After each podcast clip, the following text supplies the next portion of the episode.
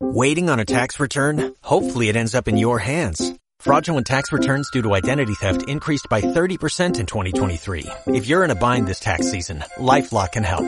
Our U.S.-based restoration specialists are experts dedicated to helping solve your identity theft issues. And all LifeLock plans are backed by the Million Dollar Protection Package. So we'll reimburse you up to the limits of your plan if you lose money due to identity theft. Help protect your information this tax season with LifeLock. Save up to 25% your first year at LifeLock.com slash aware.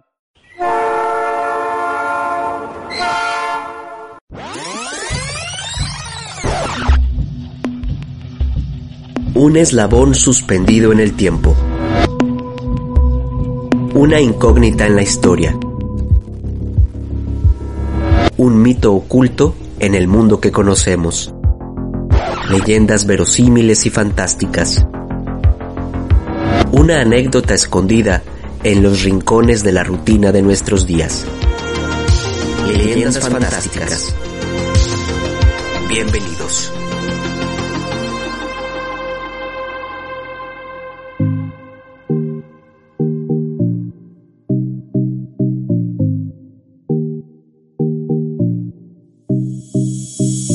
Hola, ¿qué tal? Bienvenidos a Leyendas Fantásticas, una producción original de Morphosis Podcast. Mi nombre es Edgar Silva y te saludo con mucho gusto ofreciéndote la mejor información en el tema de los misterios inexplicables, de las leyendas o de historias que han quedado perdidas en el tiempo. En la emisión de hoy quiero mandarle un saludo a la doctora Giselle Macías hasta el Centro Universitario de Los Altos, allá en Tepatitlán. Muchas gracias por descubrir el programa.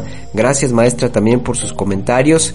Me da gusto que el programa haya sido de su agrado. Quiero también compartir un saludo más para mi comadre y amiga Aurora de Loera Pérez y a su familia, por supuesto también a mi compadre Carlos Ámano y a su querida hija Romis. Saludos para ustedes por escuchar leyendas fantásticas y bueno pues por sus buenos comentarios también ahí a través del el WhatsApp.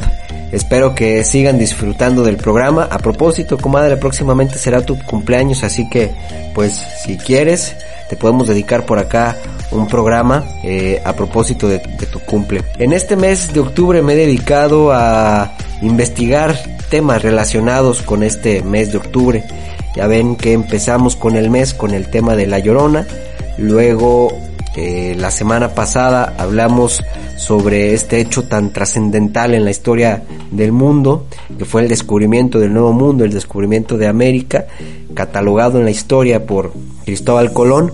Y hoy quiero hablarles como de este, de este seguimiento a propósito de que en la semana precisamente eh, la primera dama de nuestro país se reunió con el Papa Francisco y quien solicitó precisamente disculpas por las aberraciones de de la conquista. No sé qué, vaya a pasar con ese asunto.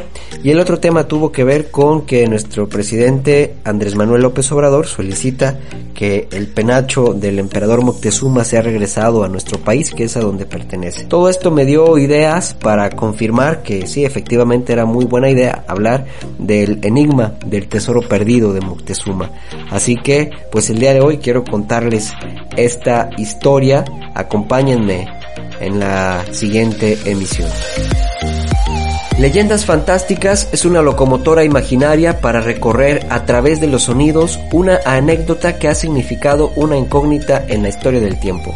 El día de hoy les quiero contar la historia del tesoro perdido de Moctezuma. ¿Quieres saber de qué se trata la historia? Súbete al vagón y disfruta el viaje.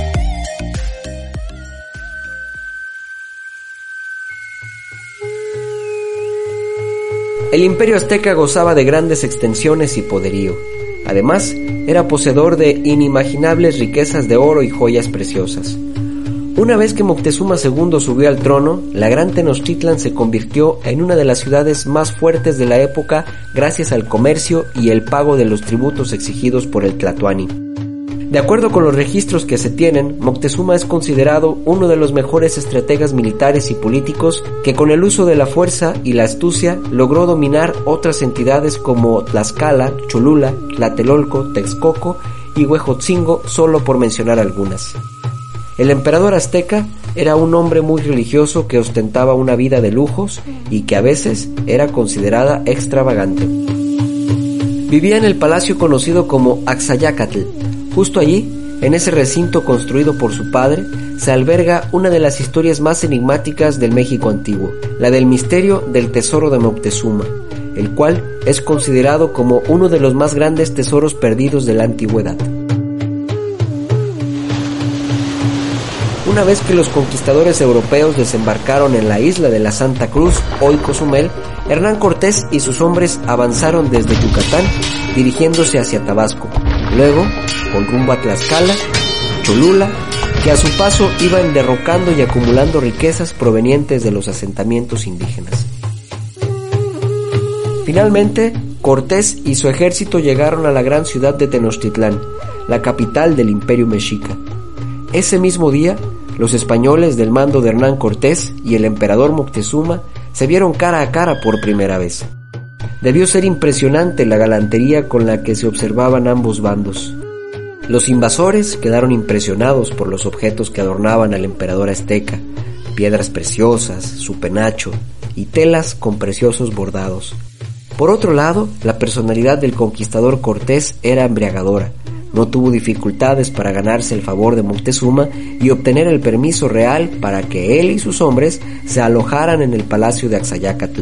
El emperador no tuvo objeciones. Únicamente se negó a que los europeos construyeran un altar cristiano en el templo mayor para terminar con la idolatría pagana. El Tlatoani azteca pronto se daría cuenta que aquello habría sido un gran error.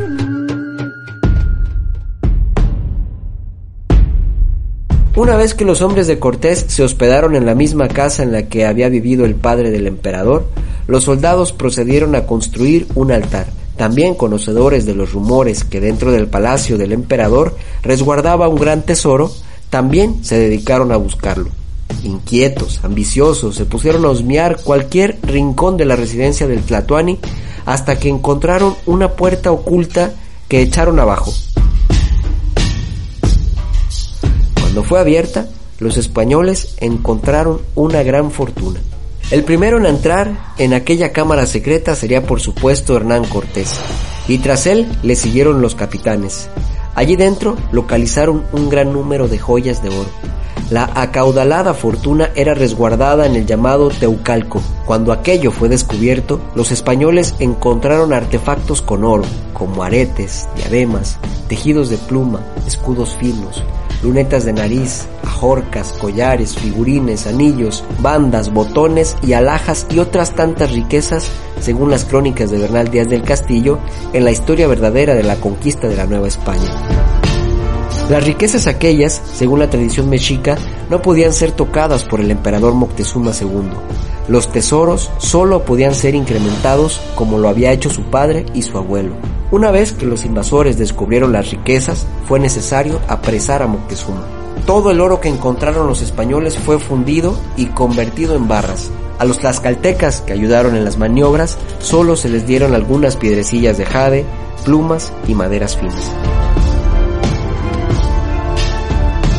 Tras la ausencia de Cortés, quien tuvo que salir de la capital mexica para enfrentarse al general Narváez, Pedro de Alvarado quedó al frente de las tropas españolas. El capitán Alvarado organizó una masacre de indígenas en el Templo Mayor, conocido como la Matanza de Toscatl. A la vuelta de Cortés, se encontró con la rebelión y le pidió a Moctezuma que intercediera por los conquistadores ante el pueblo azteca. Sin embargo, el Tlatoani fue apedreado por su propia gente en el intento. Las graves heridas que recibió causaron su muerte tres días después.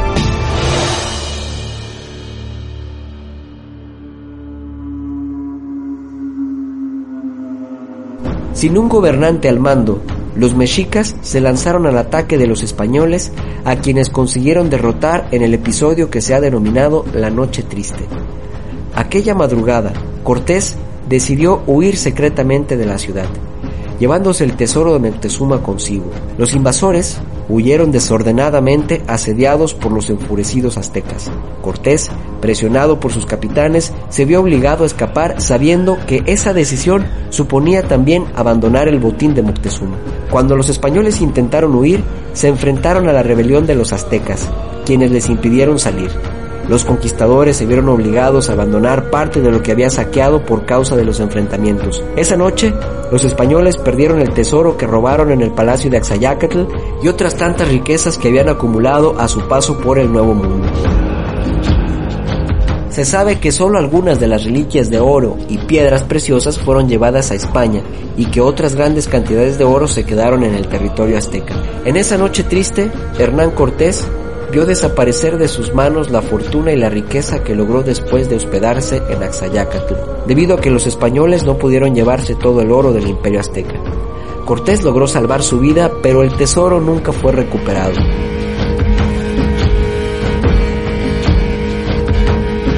La historia no terminaría allí. Si hubo alguien que sufrió la tortura para que los españoles recuperaran el tesoro, ese hombre fue Cuauhtémoc, el último emperador azteca que combatió cabalmente contra los extranjeros para defender el tesoro días antes de que finalmente cayera la gran Tenochtitlán. Una vez que los hombres de Cortés capturaron a Cuauhtémoc, lo torturaron hasta que confesara dónde estaban escondidos los tesoros. Pero a pesar del escarmiento y tras quemarle los pies con aceite hirviendo, Finalmente, el Tlatoani aseguró que el tesoro había sido arrojado a una laguna. Los soldados españoles, cegados por la ambición de la riqueza, se zambulleron en el agua en busca de las riquezas, pero apenas lograron sacar una parte del tesoro. El sueño de recuperar algún día estas riquezas escondidas se instaló en el imaginario de estos conquistadores, al estilo de la leyenda del Dorado. Sin ir más lejos, el hijo de Cortés, Martín, segundo marqués del Valle de Oaxaca, auspició varias expediciones para dar con el tesoro robado por su padre.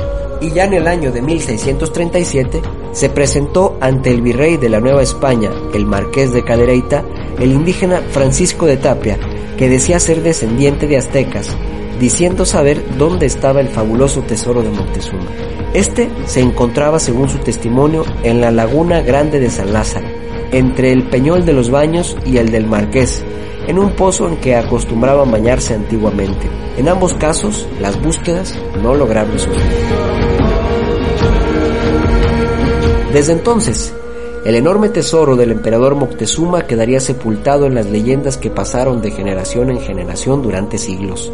Algunos rumores aseguraban que parte de los tesoros imperiales confirmaban la teoría de que el tesoro quedó sepultado en la laguna del Nevado de Toluca o tal vez bajo las losas de algunas iglesias de la Ciudad de México, quizá escondidas en alguna cámara secreta del Templo Mayor.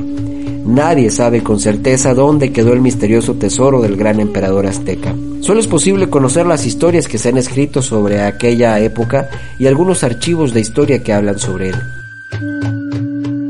No fue hasta que en 1981, siendo presidente de la República Mexicana, José López Portillo, dio a conocer que una parte de la fortuna del emperador había sido encontrado en Veracruz. Distintos arqueólogos participaron en la expedición para rescatar al resto de lo que se pensaba era el tesoro. Se recuperaron alrededor de 38 piezas de orfebrería, dos cuentas de barro, dos lingotes de oro y 23 barras de oro de fundición. Seguramente los soldados españoles robaron las mejores piezas para quedárselas, en lugar de enviárselas a su rey. Es muy probable que las hayan vendido en el mercado negro, pues sería impensable que aquellas piezas de gran valor fueran quemadas o destruidas. Si hubo o no un tesoro secreto de Moctezuma es algo que nunca sabremos.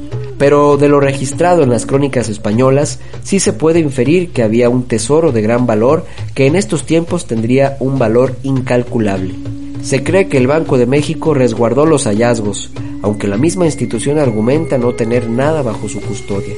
Por otra parte, el Instituto Nacional de Antropología e Historia y la Universidad de Veracruz dicen no saber nada sobre el paradero de las piezas del tesoro que fueron encontradas. Actualmente no se sabe qué pasó con lo que se pudo rescatar ni dónde queda el resto del caudal del imperio mexica. Muchas leyendas siguen girando en torno de su paradero pero realmente no se sabe dónde pudo quedar, ni qué tan vasto pueda ser, ni mucho menos si alguien ya lo encontró.